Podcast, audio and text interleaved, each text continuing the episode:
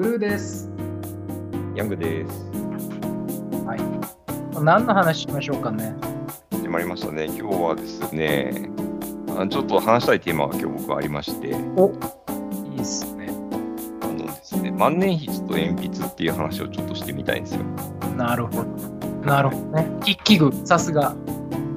元文具メーカー勤務っていうわだからってわけでもないんですけど、まあ、こう聞いた話なんですけどね。で、はい。で、まあ、どんな話かっていうと、あの、まあ、万年筆も鉛筆も筆記具ってことには変わりないと思うんですけど、その、まあ、学校でどっちをメインで使って、あの、教育をするかで、その、教育の結果が変わるみたいな話を聞いてですね、すごい面白かったんですよ。あの、まあ、日本はね、多分、鉛筆ですよね。どう考えても。鉛筆ですよね。万年筆使った記憶はないですよね。ないですね。ただでも、うちの子供、イギリスにいた時はね、ボールペンでしたね。まあ、ちょっと万年筆じゃないですけど、ただボールペンでノート取ってましたね、確かに。ああ、そうなんですか。うん。うん、うん、うん。じゃあ、それでやっぱ結果が変わるんですか、鉛筆を使ってやるときと、うん万年筆を使ってやるときで。そうらしいんですよ。で、うんそれがですね、まあ、鉛筆は、まあ、消せるじゃないですか、消しゴムで。確かに。だから、はい。とりあえず書いてみて、まあ、間違ったら消せばいいっていううん。ことで、えっと、まあ、最初から、あの、例えば、なんていうんですかね、作文を書くにしても、最初から、こう、清書された状態で書かなくても、書いて分けして、書いて分けして、あの、綺麗な状態に近づけていくっていうような、まあ、あの、アウトプットの仕方をしますと。なるほど。うんなるほど。確かに自分で作文書くときも、よく消しゴム使ってましたよね。うん、で。あの消した後あのこの消しカスどうすんだみたいな話も結構あったし、あの消しカス集める機械みたいなやつもありましたよね、なんかね、ありました、ありました。ありましたね、そんなの。そういえば。そそれはやっぱり構成をいっぱいすると消しカスがいっぱい出るから、それのソリューションとして出したかったっていうことなんでしょうね。まあ、そういうことですよね。だ逆に言うと、万年筆文化やったら、あれは生まれない商品だっていうことですね。うん、そうですよね。なるほど。なるほど。じゃあ、一回書いて消せるのがいいことだと。そうです、そうです。でまあ、確かに万年筆だと消せないですもんね。そう、消せないから、まあ、その話を聞いた人曰く、その書く前にまあじっくり考えると。でうん熟考した上で、まあ、これをアウトプットすべきだっていうふうに、ある程度確証が持ててからアウトプットを始めるっていう、そういうその、おなあの筆記筆記具なんですけど、えどっちを使うかでアウトプットの仕方が変わるっていう話がですね、すごい面白くって。うーんなるほどね。はい。そう考えると、例えばその僕らよく使うパワーポイントっていうソフトは鉛筆に近いですね。ああ、確かに。試行錯誤できそういう意味ではますもんね。一回作って直してって、うんそれをまたあの、ね、自分で作った後中間管理職に渡して上位者に渡っていく間に形も変わっていくんですけど皆さんのコメントにあって、あれだから万年筆だったらああならないってことですよね万年筆的なソフトウェアだとするならばね、そうですね。そうですね。修正が効かないと。そうねだからはい、PDF はそういう意味では万年筆っぽいのかなああ、変えられないですもんね。うん、ううんん。なるほどでもそれによって子供の子供の時作られる思考回路に影響が出ると。出ると。はい。出うるので、そう、それを聞いて僕が思ったのは、先生はそのことをちゃんと分かって、道具を使い分けさせてるのかなっていうのはすごい気になったんですよ。で、ねはい。その、まあ、教育方針がちゃんとあって、えっと、目的を持って道道具を使い分けさせてるんだったら、すごうんすごくいいなって思うんですけど、うんそれあんまりこう目的意識を持たずにみんな万年筆使ってるからみたいにやられちゃうと、ちょっと嫌だなって思ってですね。確かに。だはい。から、今の時代、僕らのその、いわゆる情報が結構いっぱい入ってくるようになったグローバル化が進んだ世界だと、まあ、そのどの国だったら鉛筆とか、どの国だったら万年筆っていうよりも、この授業だったら鉛筆とかいう方がいいのかもしれませんね。いやー、全くそうだと思いますね。うんはい。なるほどね。だそういう意味ではやっぱり、ね、ソフトウェアの使い方、まあ、現代世界の僕ら大人たちからすると、確かに鉛筆同様に直して構成できるのが当たり前になってるっちゃ当たり前になってるんですよね。うん、うん。だだ逆に言うと、日本人からすると、あのパワーポイント文化っていうのは受け入れやすいのかもしれない、案外。ああ、えそれどういうことですか？要は、僕らはやっぱり鉛筆で育って、うん。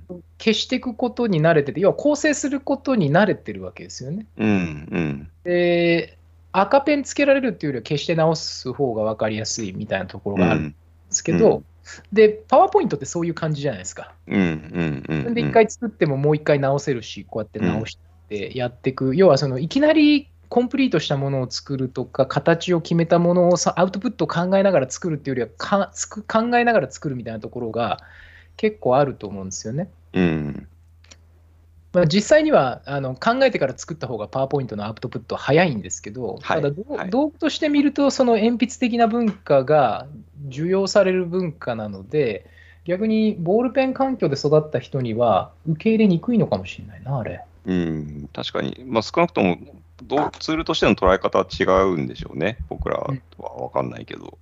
いや、でも例えばね、アマゾンって、あの経営会議をワードでワードでやるんですよ。はいはいはいはい。なんで、やっぱりそのボールペン文化なのか、まあ、ふあのいわゆる万年筆文化なのかもしれない。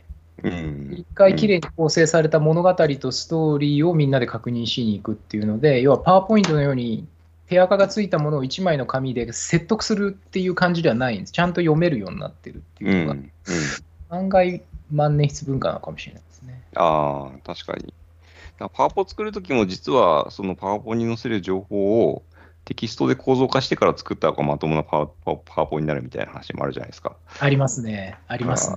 はい。あの、鉛筆の話は今風に言うとなんかアジャイルっていう風にも捉えられるから、そっちの方がいいのかなって一瞬思っちゃうんですけど、なんかこう、なんていうんですかね、アジャイルにやっていくと、え全体最適がなかなか測れなくなっちゃうみたいな話って実はあったりするのかなっていうのは今の話聞いてて思いました。ありますね。僕は逆にさっきの若原さんの目的を分かった上で道具を選ぶっていうところが、うん。パワーポイントを誤解してるかもしれないなと今ちょっと思いました。ああ、確かにそうですね。パワーポイントって、なんか、諸刃の剣っていうか、なんか、な、中身がなくてもそれっぽくなっちゃったりするじゃないですか。そうなんかそうなんですよ。勢いでなんとかできちゃう そうそうそうそう。なんでまあ確かに鉛筆文化の場合はやっぱり少しずつ少しずつ時間をかけて良くしていくっていうことが当たり前なんでしょうね。うん、うん。まあその目的に合わせて使い分けるって考えると、僕らもなんか社内でコミュニケーション取るときに何でもかんでもパワポっていうわけじゃなくて、うんなんか場合によってはワードの方がいいし、場合によってはエクセルの方がいい時もあるかもしれないし、うん場合によっては手書きがいいかもしれないしみたいな、そういうのをなんか意識して使い分けることでもっと円滑になるコミュニケーションってあるのかもしれないですね。いやーなんかある気がしますね。やっぱりその会社の仕組みを整えるときってある一定の型にはめたくなるんですよ。なんで、はいまあ、我々で言うと例えば経営会議はパワーポイント5枚っていうのがルールですよね。うん。なんで、それもやっぱり効率化と全体のバランスを見ながらなんですけど、本当はそういうルールを作らなくても全体が制御できる方が、まあ、アジャイルっちゃアジャイルですよね。そうですね。そうですよね。うん。そういうなんか、コミュニケーションのお作法みたいなのが学べる機会なのか、学べる仕組みなのかがあってもいいんでしょうね。こういうツールが本当に多様化してくると。そうそう、だからそういう意味では、あのー昭和の国民礼法っていう本があるんですけど、これあの昭和時代に日本国民が何をすべきかっていうのをまとめた法典があるんですけど、はいはいはいこれを見てみるとに、日本人のその歴史で変わってきたもの、失ってないものっていうのは、なんか見えるのかなと思って、これはまたどっかで一回話したいなと思いました。そうですね。さっきちょっと2人でチラ見した本ですけど、あれかなり興味深かったですよね。興味深いですね。やっぱり時間軸でね、こう差分を見るって楽しいんですよね。ん。本当は会社の経営会議資料とかも10年前のやつと比べたいんですよね。ああ、それ面白いですね。それは面白いな。うんなんか戦前の企業ってどうやって意思決定してたのかとか知りたいですね。なんか知知りたいな本当そういうの面白いですよね面。白いですね。10分って早いな 早いですね。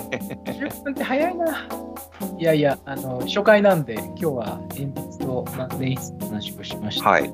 いろいろ広がりましたね。えー会社の中でのコミュニケーションがもっといろいろできるんじゃないかみたいな話になってもうちょっと知りたい人には、なんかこの参考図書みたいなやつってあるんですか？あ、そうなんですよ。もともとこの話を聞いた、えっ、と、元ネタを書かれ、元ネタを喋られてた人の書いた本でですね、あの、タイトルがナージャの5つの学校、5つの学校、っていう本があって、はい、そこにその、まあ、筆記具だけじゃなくて、例えば机の並べ方とか、あのその国のによって、えっと、いろいろ違って、それがまあその異なる教育の結果を生むみたいな話がですね、比較されていて、非常に面白かったんで、あの興味のある方、ぜひ、えー読んでみてくださいと。いうことで、はい、今日はこの本をご紹介して終わりにしようかなと思います。はい。えーと初回、鉛筆と万年筆の話でした。はいありがとうございました。